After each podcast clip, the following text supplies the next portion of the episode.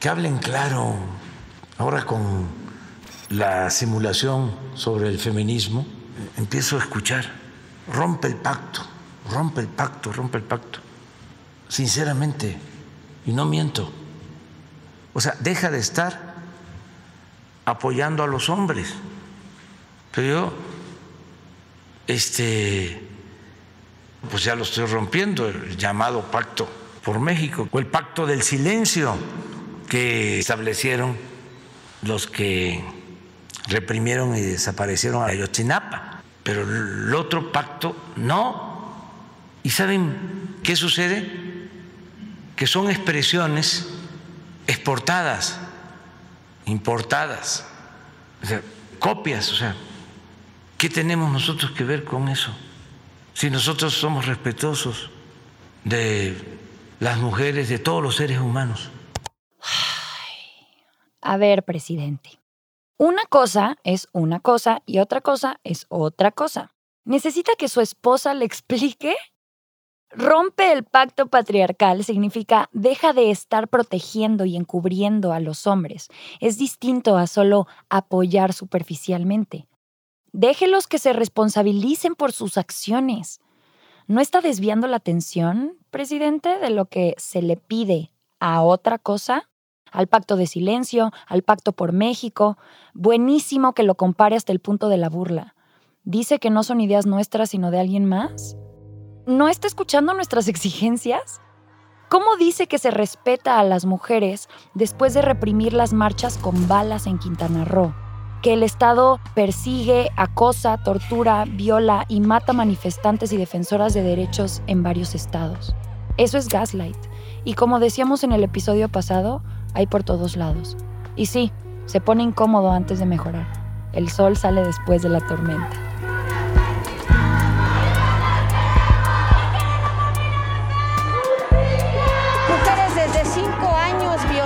asesinadas, víctimas de feminicidio y Andrés Manuel prefiere poner vallas y asegurarse él mismo y no la ciudadanía. Para eso se eligió, para cuidarnos y no lo está haciendo. Es grave lo que sucede en nuestro país en asunto de feminicidio.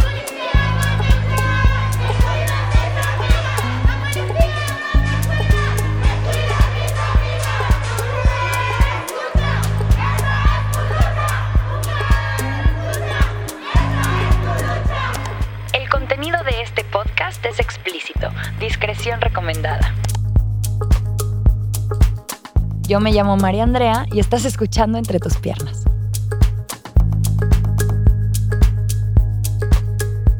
Sumando todas las violencias machistas y su impunidad, el estado en el que vivimos cumple con la definición de terrorismo y en el caso del machismo, a las mujeres y otros hombres para cumplir con los roles de género establecidos y procurar el orden social de reproducción del capital del patriarcado.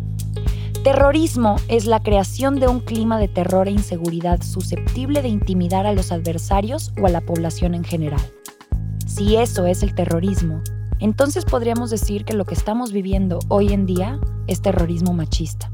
Y se sigue reproduciendo y aumentando porque no hemos sido capaces de asumir y reconocer lo que pasa, lo que otras personas sienten, porque no hemos podido visibilizar las violencias que vivimos, porque se utiliza el gaslight para quedarse en la burbuja de privilegios sin reconocer las experiencias de otras personas. ¿Cuál es el ciclo para resolver un problema? Es bastante sencillo en realidad definir el problema, generar nuevas ideas, evaluar y seleccionar soluciones, implementar las soluciones y revisar los resultados. Pero el primero es definir el problema, aceptar que existe. No porque no sea un problema para ti, va a dejar de ser un problema para mí. Y no, no me vas a convencer de que el problema no existe solo porque no es tu prioridad. ¿Por qué no puedes aceptar que la cagaste?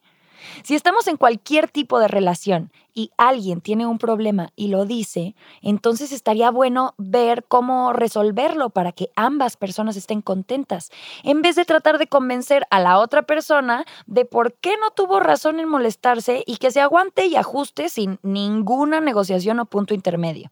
¿No creen? Recordando los episodios de privilegio, que están muy relacionados para entender mejor el fenómeno de gaslight, si alguien te dice que ve un problema y tú no lo consideras un problema porque no es un problema para ti, estás hablando desde el privilegio y haciendo gaslight. gaslight es lo que hago cuando lo que me dices entra en conflicto con mi identidad como el Salvador. Sobre todo porque las identidades supremacistas vienen envueltas en este empaque precioso y deslumbrante de lo hago por tu bien y vengo para salvarte y qué harías sin mí. Nos imponemos historias que luego nos hacen dudar de la nuestra, que es pura inseguridad por no tener las herramientas para lidiar con la realidad de la otra persona y que es tan válida como la nuestra. Minimizar, ridiculizar, trivializar humillar o cualquier cosa por hacer menos lo que estás diciendo, lo que estás haciendo o lo que estás sintiendo. ¿Te ha pasado? Y eso no vas a poder cambiarlo.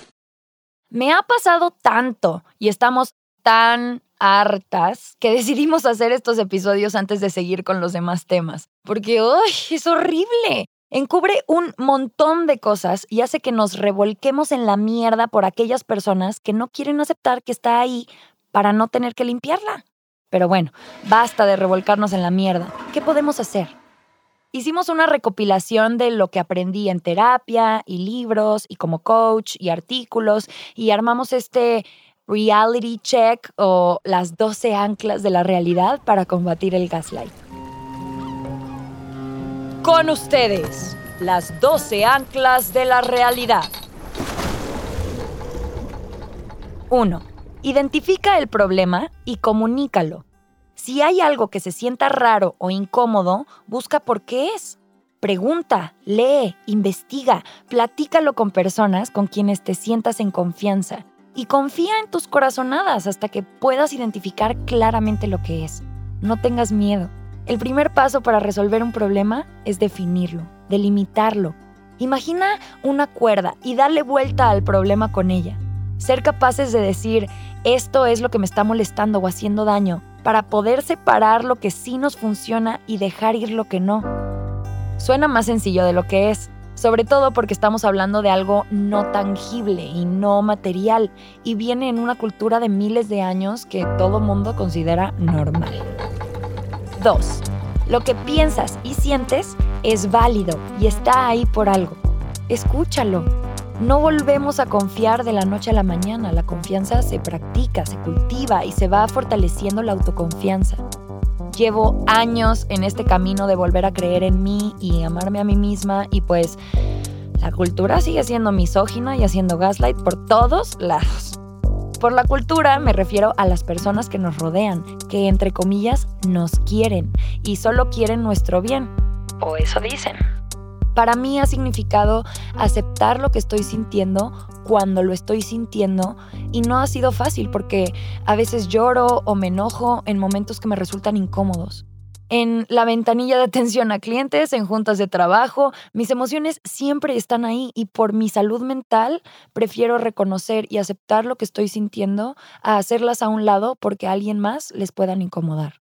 Reprimir mis emociones fue lo que me hizo empezar a fumar, porque cuando reprimimos nuestras emociones, nos desconectamos de nuestro verdadero ser, de no ser quienes somos, de decir lo que pensamos, de sentir lo que sentimos. Y todo esto es un boleto directo a la rueda de violencia, adicciones y otras espirales autodestructivas, que también es trauma. Y bueno, también va para el otro lado. Lo que otras personas sienten y piensan es válido y es su realidad que no es competencia, cada quien tiene una experiencia de vida y percepción distintas. No hay dos personas iguales, pero aceptando la diversidad, que cada persona es única y válida, es como creo que podemos ir superando esto. No hay una verdad absoluta. Podemos escuchar con curiosidad y tratar de entender que esa persona, eso fue lo que percibió, filtrado por su cultura. La sabiduría colectiva siempre supera la inteligencia individual. Escuchando, aprendemos más. Y cuando permitimos a las demás personas contar su versión de los hechos y su experiencia, cuando les creemos y les apoyamos, nos estamos dando permiso de tener nuestra propia experiencia y de contarla, sabiendo que tenemos derecho a decir lo que vimos, lo que vivimos, lo que sentimos. Cuando contamos nuestras experiencias, damos espacio para que otras personas hagan lo mismo y les recordamos que tienen derecho y tienen voz. El apoyo lo es todo. 3. Buscar una solución que repare el daño y comprometerse con ella. Si en la narrativa hegemónica siempre matan al malo y vence el héroe, que fue bueno desde el principio y que es tan malo como el malo porque pues mató al otro, no queda mucho cupo para la resolución de conflictos en plan, ¿cómo lo solucionamos? ¿A qué nos comprometemos? ¿Qué es lo que te molestó? ¿Cómo mejoramos en lugar de empeorar o hacer como que no está pasando nada? A lo mejor por eso evitan aceptar la responsabilidad y piden disculpas. Pedir disculpas vacías ya no es suficiente. Pedir perdón se trata de reconocer el dolor de la otra persona, tratar de repararlo. Eso también es responsabilidad afectiva. Casi siempre, el gaslight se usa para desviar la responsabilidad, no asumir las consecuencias y evitar reparar el daño. Prevenir que vuelva a ocurrir cuando ya ocurrió. Y para mí, que claro, cada quien tiene su perspectiva, el objetivo de una relación es que ambas partes se beneficien, si no es explotación de sujeto-objeto, que es la base de la violencia, y pues si no escuchas a la otra persona, ¿le estás tratando como persona? Oigan, hay que anotar el tema de violencia para siguientes episodios, porque ese también da para mucho. Si yo quiero que tú te beneficies, si me dices que algo te dolió o que te molesta, veo cómo arreglarlo para que te sientas bien. No empiezo a tratar de convencerte de que no tienes por qué haberte sentido mal con eso o no tienes derecho a sentirte así. ¿No creen? Y ¡ay! es que me lo siguen haciendo todo el tiempo y estoy harta, harta. Pero ya les voy a poder mandar estos episodios por WhatsApp, así de, mira, escucha el episodio de Gaslight entre tus piernas y luego platicamos. 4. Hablar desde el yo. Evitemos generalizar y observemos cuando alguien más está generalizando. Yo puedo decir que para mí así pasó, o yo recuerdo esto, o yo así lo sentí, pero no puedo decir que así pasó. Cada persona todos los libros que hemos leído, las historias que nos han contado, las ha dicho una persona desde su perspectiva, desde su experiencia. Y las vamos sumando hasta llegar a un consenso de realidad. Pero eso no pasa cuando solo quiero ver lo que yo quiero ver y tú te chingas porque yo ya dije que así es y así tiene que ser porque así ha sido siempre.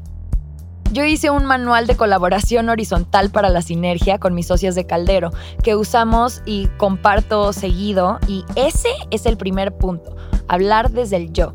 Hace una gran diferencia. Si quieres descargar el manual, puedes encontrarlo en los recursos de este episodio. 5. Escudarse en buenas intenciones. Cuando aceptamos que, además de todas nuestras virtudes y buenas acciones, también cometemos errores, podemos explorar las soluciones y seguir evolucionando para las personas. ¿Cómo hacer que esto deje de pasar? ¿Cómo reparo lo que se rompió? ¿Qué acciones respaldan esas palabras de perdón para que no se quede solo en cuentos chinos? ¿Cómo vemos que sí sea diferente en el futuro? A veces creo que hay gente adulta que cree que como ya es señor, pues ya tiene la razón. Como AMLO, igualito. Como si ya no se fuera a equivocar jamás y pues es que yo así soy. Imagínate que eso te diga alguien en primaria a los 7 años. Pues no, seguimos cometiendo errores toda la vida, por muchas cosas que hagamos bien. Y podemos seguir aprendiendo y seguir creciendo toda la vida. Nunca llegamos a la perfección. Así que también podemos soltar ese ideal, disfrutar lo que hacemos bien y aceptar y reparar lo que hicimos mal. 6. Si tocaste un punto, no lo dejes hasta que se resuelva. Tenlo muy presente, no quites el dedo del renglón y no te vayas por otros lados a otros casos. No caigas en las distracciones y no intentes distraer a la otra persona que está señalando algo con hipótesis que ni vienen al caso, comparaciones ridículas, casos distintos, cada cosa a su tiempo, una cosa a la vez. Si estamos hablando de feminicidios, no digas, pero a los hombres también los matan. O es que en otros lados del mundo las tratan peor. Cada tema requiere su tiempo, espacio y atención. Y saltar de un tema a otro como para hacer un concurso de a ver quién está peor, pues no resuelve nada. Al contrario. 7. No escuches las palabras, observa las acciones. Hay muchas formas de manipular con el discurso. Todavía más cuando entran en juego las distintas capas de privilegio y poder, clase, raza, género, etc. A mí me ha servido mucho escribir lo que me ha pasado, llevar un diario de lo que siento, tener discusiones por escrito con quienes sé que me han hecho gaslight para tener un registro y hasta grabar las conversaciones. Aunque estas evidencias no siempre sirven para resolver, porque muchas personas que manipulan con gaslight, aún con las pruebas, no lo van a aceptar, a mí me ha servido para no caer en esos juegos, para confiar en lo que yo vi, en lo que yo sentí, para poder regresar a eso aun cuando intenten confundirme, para compartirlo con mi red de apoyo, para tenerlo como referente y aprender de eso en el futuro. Puede no decirte que te ama y cuidarte con todo el amor, o puede decirte que te ama más que a nada en el mundo y hacer todo para destruirte. Las acciones hablan mucho más claro que las palabras sobre todo cuando vienen de alguien que se fabrica una realidad para proteger su ego y su reputación, haciendo todo lo posible porque esa sea la única versión de los hechos. Y en la política lo vemos un montón. 8. Reconoce que hay un área de oportunidad de crecer, aprender y cambiar. No somos buenas o malas personas, así como si fuéramos personajes de caricatura que hacen Soy el malo y los voy a matar a todos. No, la vida no es caricatura. Hacemos daño a las personas que amamos, muchas veces porque es lo que aprendimos. Pero reconocerlo es un enorme paso para hacerlo mejor y amarnos bonito. Agradecer lo bueno y señalar lo malo para arreglar. 9. Pon límites. Aléjate de las personas que hacen esto o pon un horario con el que puedas lidiar con ellas. También puedes decidir no hablar de ciertos temas, es tu derecho. Esto para mí ha sido lo más difícil porque me enseñaron a sentirme culpable cuando no le daba a la otra persona lo que quiere de mí. Y mi cuerpo todavía siente esa culpa y la tengo que observar y decidir actuar en contra de eso. Pero cada vez que lo hago, me abrazo a mí misma, me agradezco por hacerlo hasta que me acostumbre otra vez a confiar en mí y poner límites. Ahora, quisiera aclarar que no es fácil. Cuesta mucho trabajo emocional y físico, sobre todo cuando nos enseñaron a complacer y a obedecer o a tomar y arrebatar lo que queramos. Pero tampoco es imposible, toma tiempo, y tomar la decisión de empezar trae resultados casi inmediatos. Cuando hablamos de poner límites, también aceptamos que es nuestra responsabilidad preguntar y aceptar los límites de las demás personas. Tenemos que respetar las decisiones de otras para que ellas acepten las nuestras. Dando y dando, ¿no? 10. Identifica las falacias del discurso. Una falacia es un razonamiento que aunque se parezca a un argumento válido y esté cerquitita de estarlo, no lo es como la falacia ad donde te critican a ti como persona en vez de enfocarse en el argumento. Ay, tú qué sabes, se nota que te hicieron mucho daño. Ay, no te puedo creer si te vistes así. O la falacia del hombre de paja, donde en vez de hablar de lo que dijiste, lo comparan con otra cosa totalmente ridícula y hablan de eso. Nos podríamos seguir con muchos ejemplos, pero en los recursos de este episodio hay un link buenazo de falacias caricaturizadas donde yo aprendí a reconocerlas y entenderlas mejor. 11. Escucha y créeles a las demás personas. Si yo dejo que expresen lo que sienten y lo que piensan, que les crea no implica que yo tenga que hacer algo al respecto. Solo tengo que escuchar y creer que eso es lo que esa persona vivió y sintió. Y puede haber casos en los que esa persona haya distorsionado algunas cosas o no quiera ver otras, como quienes hacen gaslight, pero igual es importante reconocer su experiencia y que su perspectiva es válida. Y eso no implica que tiene que ser también la mía. 12. Comparte estas experiencias. Hablar con otras personas que han vivido cosas similares y lo identifican ayuda a poner las cosas sobre la mesa y encontrar soluciones. Muchas veces la víctima duda de su propia realidad porque la única persona que conoce su realidad es su agresor. Pero si empezamos a compartir estas experiencias con otras personas, entonces es posible validar nuestra realidad y empezar a ver qué hacer para salir de ciclos de violencia. Como decía Nat Campos, el apoyo lo es todo. Ay, Uf, amigues. Este episodio vaya que me costó, ¿eh?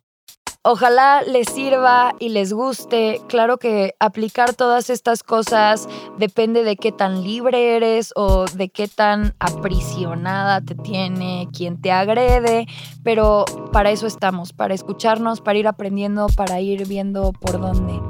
Ojalá esto les sirva y les guste y de ser así, suscríbanse, compartan, déjenos un review, mándenos sus notas de voz al WhatsApp de entre tus piernas. El número es 55 48 01 80 78 y ahí cuéntenos qué les parece, qué sienten, en qué podemos ahondar, si esto les está sirviendo. Todo esto es para ustedes y su feedback y su retroalimentación es todo. Si quieres apoyarnos para que sigamos haciendo este podcast, checa nuestro Instagram o nuestra página y ahí puedes encontrar la colaboración que estamos haciendo con Ana Mincita y las prendas deliciosas y hermosas que hicimos para ti.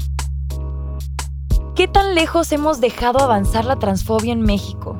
Que ahora se convoca a marchas feministas, ya no para luchar a favor de los derechos de las mujeres, sino para impedir que las poblaciones trans accedan a ellos, es precisamente lo que está ocurriendo en lugares como Puebla, donde un colectivo de feministas radicales ha tomado como su principal objetivo impedir que se apruebe la ley Agnes, una iniciativa con la que las personas trans podrían ver reconocida su identidad sexogenérica mediante un trámite administrativo. Los discursos transfóbicos están plagados de esta manipulación psicológica y del discurso. Gracias por escuchar Entre tus piernas. El guion original es de María Andrea y Sofía Benedicto. Redacción de contenido por Sofía Serrano. La edición es de Miguel Andrade y el diseño sonoro de Nayeli Chu. El ingeniero de mezcla es Aldo Leiva. Gracias también a Tejedor por su música y a Talía M por el arte de este episodio. La producción es de Jorge González.